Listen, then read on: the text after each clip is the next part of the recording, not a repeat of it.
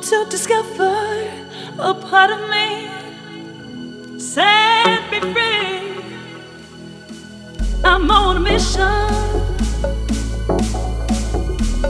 World to see. Intuition.